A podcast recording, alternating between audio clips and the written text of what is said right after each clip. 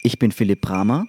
Das ist Thema des Tages, der Nachrichtenpodcast vom Standard.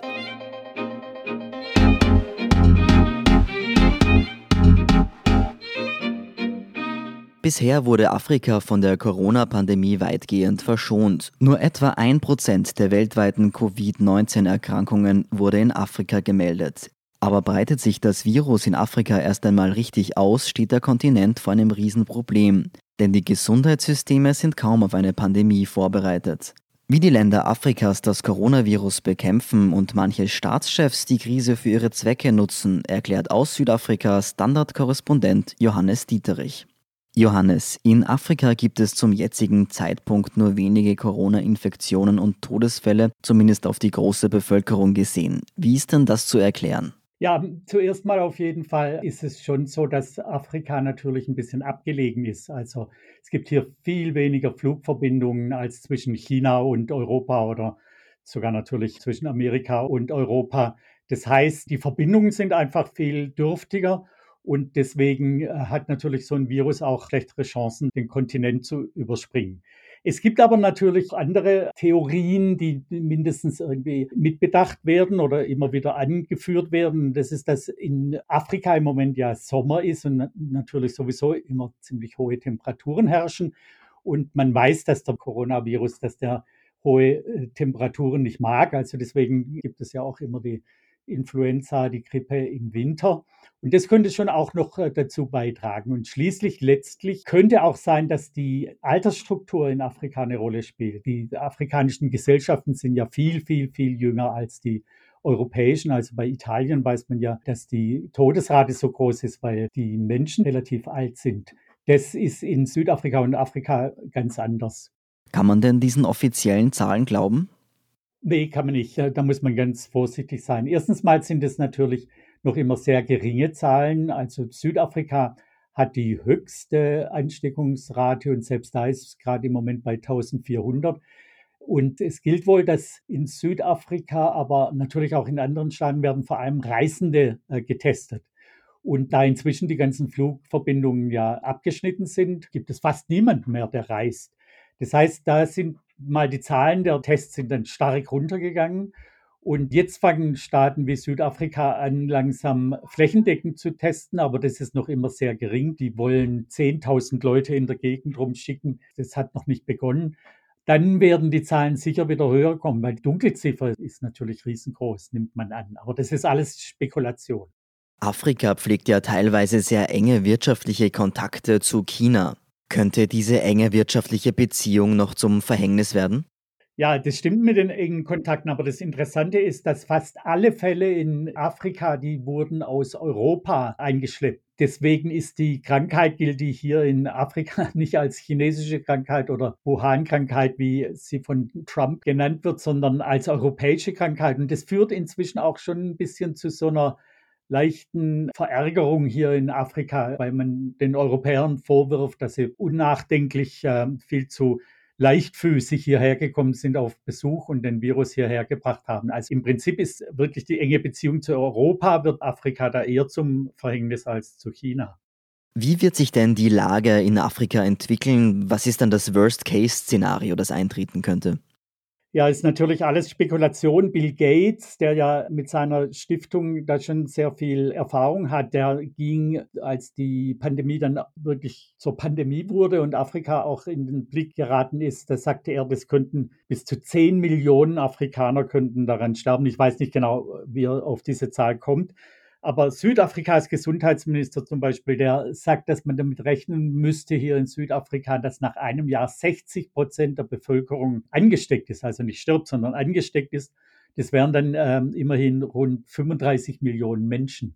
Wie hoch die Sterbensrate ist, das weiß man natürlich noch überhaupt nicht. Wie sind denn die Länder Afrikas auf das Virus vorbereitet? Was unternehmen denn die Regierungen momentan? Also vorbereitet sind sie natürlich schlecht oder beziehungsweise wohl gar nicht. Es gibt so ein Beispiel in Simbabwe, da ist vor kurzem ein Radiomoderator im zarten Alter von 30 Jahren gestorben am Coronavirus. Und es lag daran, dass man kein einziges Beatmungsgerät auftreiben konnte. In Ländern wie im Südsudan, da gibt es 30 Betten in Intensivstationen im ganzen Land und selbst in Südafrika gibt es nur 5000. Also die sind von der technischen Ausrüstung her natürlich überhaupt nicht darauf vorbereitet, auch mit Gesichtsmasken und so weiter. Es ist alles sehr, sehr dürftig hier. Wie die Regierung damit umgehen, ist ganz unterschiedlich. Also Südafrika ist das Land, das die schärfsten Maßnahmen ergriffen haben. Die haben hier eine Ausgangssperre verhängt, die wirklich unglaublich strikt ist. Man darf das Haus nur verlassen, um einkaufen zu gehen. Man darf keinen Alkohol kaufen. Die allen anderen Geschäfte sind geschlossen. Restaurants sind geschlossen. Das ist also sehr scharf und hat sehr große Nebenwirkungen auch. Andere Länder folgen Südafrika teilweise, wie Namibia oder Simbabwe, die ganzen Nachbarländer. Oder es gibt Staaten, die nur die Ausgangssperre für die Großstädte ausgesprochen haben. Nur wenige Länder machen gar nichts. Also die meisten versuchen schon mindestens mit der sozialen Distanzierung zu arbeiten. Afrika hat ja durchaus Erfahrungen mit Infektionskrankheiten, Ebola zum Beispiel. Gibt es da Erfahrungen, die man für die aktuelle Pandemie nutzen kann? Ist vielleicht die Bevölkerung schon für die harten Maßnahmen sensibilisiert? Zunächst muss man sagen, Ebola ist natürlich ganz anders als der Coronavirus. Vor allem ähm, Ebola überträgt sich nicht über die Luft. Also die Ansteckung ist sehr viel schwieriger bei Ebola, obwohl die Krankheit selber natürlich sehr viel tödlicher ist. Da sterben 70 Prozent, mehr noch als 70 Prozent. Aber deswegen ist es tatsächlich nicht so ein großes Problem als beim Coronavirus, der sich ja über die Luft überträgt. Es gibt aber natürlich Lehren, die man daraus ziehen kann. Und das Wichtigste ist, glaube ich, dass man solche Maßnahmen gegen eine Pandemie nur mit der Bevölkerung zusammen angehen kann. Wenn die Bevölkerung dem nicht vertraut und der Regierung nicht vertraut und denkt, eigentlich sind da ganz andere Gründe dahinter, dass die Regierung uns jetzt nicht frei rumlaufen lassen will. Dann funktioniert das alles nicht. Und das ist halt in Afrika grundsätzlich ein riesiges Problem, dass die Bevölkerung ihren Regierungen gegenüber unglaublich skeptisch sind und eigentlich denken, die führen da was gegen sie im Schild und glauben nicht, wenn die Regierung ihnen irgendwas empfiehlt. Das war im Kongo ganz ausgeprägt und das ist selbst hier in Südafrika ist es das so, dass viele Leute denken, Vielleicht ist es mit der Krankheit gar nicht so schlimm und die Regierung will uns da nur gängeln. Lassen sich strenge Ausgangssperren in Ländern mit extremer Armut überhaupt durchsetzen? Ja, da sprichst du ein riesiges Problem an. In Südafrika leben Millionen von Menschen in Slums. Das sind Hütten, die, die stehen ganz eng aneinander und das sind manchmal in einem Raum schläft eine vierköpfige Familie. In so einer Hütte kann man nicht Leute drei Wochen lang einsperren. Das geht einfach nicht. Und die südafrikanischen Townships und so weiter, die sind ja viel mehr so gemeinsames Leben. Da ist man auf der Straße, da spricht man miteinander und so weiter. Das ist alles viel kommunaler als im Norden bei euch. Und deswegen ist es auch viel schwieriger, sowas wie Isolierung durchzusetzen. Dann kommt dazu, dass die Leute natürlich auch einfach kein Geld haben, um zum Beispiel Essen für drei Wochen einzukaufen. Und dann kommt noch dazu, viele Leute, die leben natürlich von Gelegenheitsjobs. Also die können einen Tag lang arbeiten auf dem Bau oder so und werden dann abends bezahlt. Und wenn da Ausgangssperre ist, dann haben die kein Geld mehr. Die sind sofort am Nullpunkt angekommen. Es gibt kein Erspartes. Also diese Ausgangssperren zum Beispiel haben unglaublich schlimme Konsequenzen für die Bevölkerung. Mit welchen wirtschaftlichen Folgen ist denn zu rechnen? Dadurch, dass die Mehrheit der Bevölkerung wirklich vom, von der Hand in den Mund lebt, sind solche Situationen für die Bevölkerung verheerend. In Südafrika, wo es ja schon auch Industrie gibt und das viel weiterentwickelt ist, ist es trotzdem verheerend. Die ersten großen Unternehmen machen jetzt schon pleite. Die Experten sagen, dass mit Hunderten oder vielleicht sogar Tausenden von kleinen Unternehmen zu rechnen ist, die pleite gehen werden. Und im zweiten Quartal dieses Jahres, da rechnet jeder damit, dass das Wachstum um 30 Prozent einbricht. Also eine Schrumpfung um 30 Prozent. Und in anderen Teilen Afrikas, da kann es ohne weiteres zu Hungersnöten kommen. In einem Artikel vor ein paar Tagen hast du ja geschrieben, dass manche Staatschefs die Corona-Krise jetzt für ihre eigenen politischen Zwecke nutzen. Wie kann man denn das verstehen? Ja, ein eindrucksvolles Beispiel ist Malawi. Da gab es Wahlen vor einem Jahr wo Mutharika bestätigt wurde, aber die Opposition ging vor Gericht und hat dann eingeklagt, dass es da viel zu viele Ungereimtheiten gab bei den Wahlen, dass zum Beispiel wurden da Wahlzettel mit Tipex korrigiert und so weiter. Und dann hat das Gericht tatsächlich gesagt, diese Wahlen müssen verschoben werden und hat einen Termin für Mai festgelegt. Und es sah so aus, als ob die Opposition wirklich sehr, sehr große Chancen hat, weil diesmal zum ersten Mal haben die sich dann auch für einen gemeinsamen Kandidaten verständigt. Und jetzt hat Mutharika plötzlich den Notstand über das Land verhängt und der Wahlkampf ist sozusagen verboten. Und die größte Ironie der ganzen Sache ist, dass das Land keinen einzigen Fall von Corona-Infektion bis, bislang hat. Also Mutharika hat es nur benutzt, um praktisch sich bessere Chancen bei den Wahlen auszurechnen und den Notstand zu verhängen und praktisch den Wahlkampf unmöglich zu machen. Reporter ohne Grenzen schlug ja diese Woche auch Alarm, dass die Pressefreiheit im Zuge der Maßnahmen ziemlich eingeschränkt wird. Wie ist denn die Situation als Journalist? Also hier in Südafrika ist es nicht so ein großes Problem. Ich zum Beispiel, ich kann mein Haus sogar verlassen. Als Journalist kriegt man da so eine Sondergenehmigung. Aber das ist in anderen afrikanischen Ländern natürlich anders. Was ich ein größeres Problem finde, die Frage, wie das denn sein wird, wenn die Pandemie hier praktisch vorbei ist. Also im Moment machen ja ganz viele Regierungen diese Notstandsgesetze und schränken die bürgerlichen Freiheiten ganz brutal ein. Und die Frage ist, werden Sie das dann tatsächlich wieder alles aufheben, wenn die Pandemie vorbei ist? Oder werden da bestimmte Gesetze dann stillschweigend beibehalten? Also das Ganze kann schon dazu führen, dass die Freiheiten massiv beschränkt werden in Afrika. Wie sieht es denn mit internationaler Hilfe aus? Kann Afrika da auf die Unterstützung von Europa hoffen?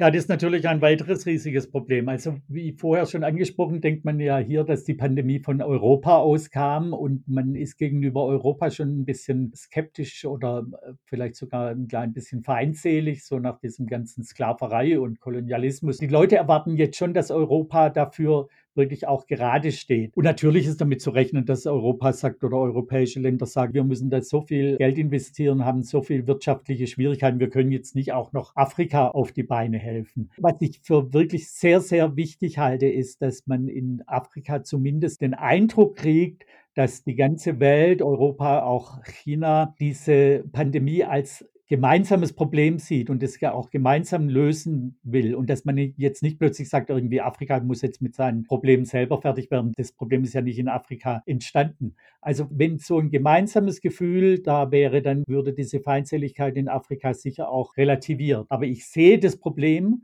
dass wenn es tatsächlich wieder zu so größerer Nationalisierung kommt, die Feindseligkeit in Afrika dann sehr viel größer wird. Vielen Dank, Johannes Dieterich, für diesen Bericht aus Johannesburg. Bitte sehr. Wir sind gleich zurück.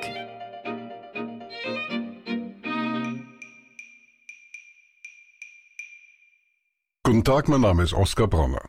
Was man täglich macht, macht man irgendwann automatisch. Es wird zu einer Haltung. Sie können zum Beispiel üben, zu stehen. Zu Ihrer Meinung, zu sich selbst, für eine Sache. Wir machen das seit 1988 und es funktioniert. Der Standard, der Haltung gewidmet. Und hier sind noch weitere aktuelle Meldungen. Erstens, Vizekanzler Werner Kogler hat eine Lockerung der wirtschaftlichen Einschränkungen angedeutet. Die Regierung denkt etwa laut über die Öffnung der Geschäfte nach. Man werde die Fahrpläne für das langsame Hochfahren ab nächster Woche vorstellen. Einen Zeitpunkt für die mögliche Lockerung nannte Kogler nicht.